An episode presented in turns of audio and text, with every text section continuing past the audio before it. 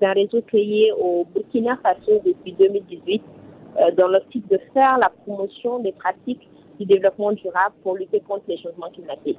Donc, l'objectif même de ce réseau, c'est plus pour que les jeunes, euh, des pays du Sahel s'unissent, sinon euh, unissent leurs forces pour apporter leur pierre dans, dans cette lutte, je veux dire, les changements, la lutte pour les changements climatiques.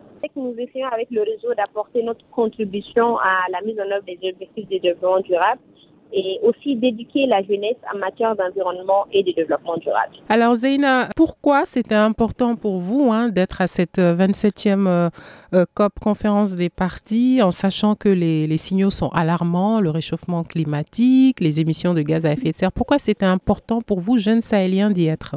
Euh, tout à fait. Comme euh, vous l'avez dit, les enjeux sont très alarmants et aujourd'hui, je pense que les jeunes et les enfants sont ceux-là qui subissent les pires conséquences. Et ce qu'il faut aujourd'hui, c'est que nous décidons, nous, d'être cette génération-là qui va changer les choses et qui va mettre fin aux effets du changement climatique. Donc, pour ce faire, nous, devons être euh, au parfum euh, des choses, nous, devons être au cœur des discussions. Et c'est cela qui justifie ma présence à cette COP. Euh, c'est vraiment pour être là, pour être informé au, même niveau, être au même niveau d'information euh, que nos, nos, nos dirigeants. Et je suis d'ailleurs très contente de voir qu'au Mali, cette année, je ne suis pas la seule jeune participante. L'année dernière, il y a eu peu de jeunes qui ont participé, malheureusement, à la COP, mais cette année, nous sommes très nombreux et nous sommes euh, aussi, nous nous sommes fait entendre, si je peux le dire comme ça, à travers les séries d'événements qu'on a nous-mêmes à animer, que nous avons pris la parole pour donner notre avis sur les différents sujets. Alors les négociations se poursuivent hein, avec, on le sait, euh, des rapports de force, très peu de résultats quant aux promesses de financement hein, des pays pollueurs, parce qu'il s'agit de financer l'adaptation au, climat. Euh, qu'en est-il euh, pour nous, pays africains? Est-ce que vous avez des échos? C'est vrai que les négociations, nous ne participons pas à cela, même si nous avons envie d'y participer.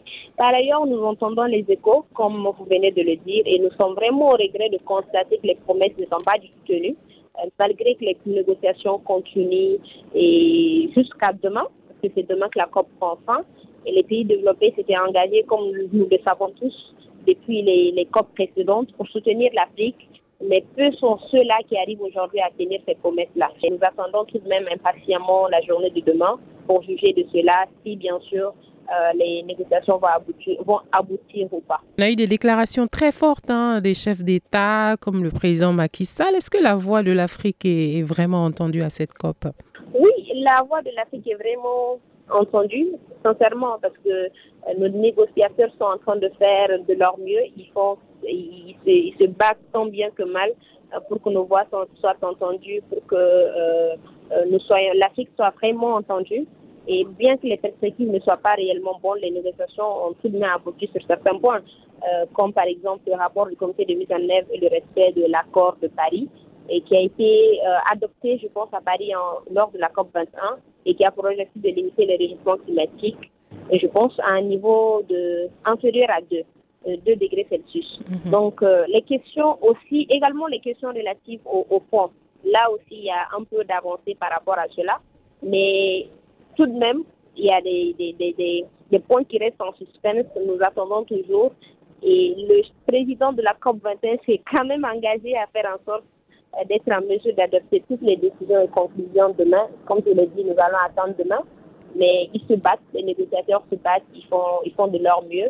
Nous attendons impatiemment demain pour voir les décisions prises et si euh, l'Afrique a été bien entendue. Alors vous, vous jeunes Sahéliens, quel a été le message fort hein, que vous avez développé lors des side events auxquels vous avez participé? Comme je l'ai dit, vraiment associer les jeunes aux prises de décision. Je l'ai toujours dit, toute décision qui est prise pour nous euh, en notre absence et contre nous. Oui. C'est donc important aujourd'hui pour nous jeunes d'être au parfum euh, des choses et de laisser et de nous laisser également nous exprimer et avancer sur nos idées. Donc c'est très important. C'est le message que j'ai porté euh, lors de, de, de cette COP là, qu'on laisse les jeunes s'exprimer, qu'on nous donne leur place. Pourquoi pas participer aux, né aux négociations? -hmm. Le deuxième message que j'ai porté, c'est vraiment la collaboration et l'entraide, surtout entre nous pays de l'Afrique, plus précisément les pays du Sahel.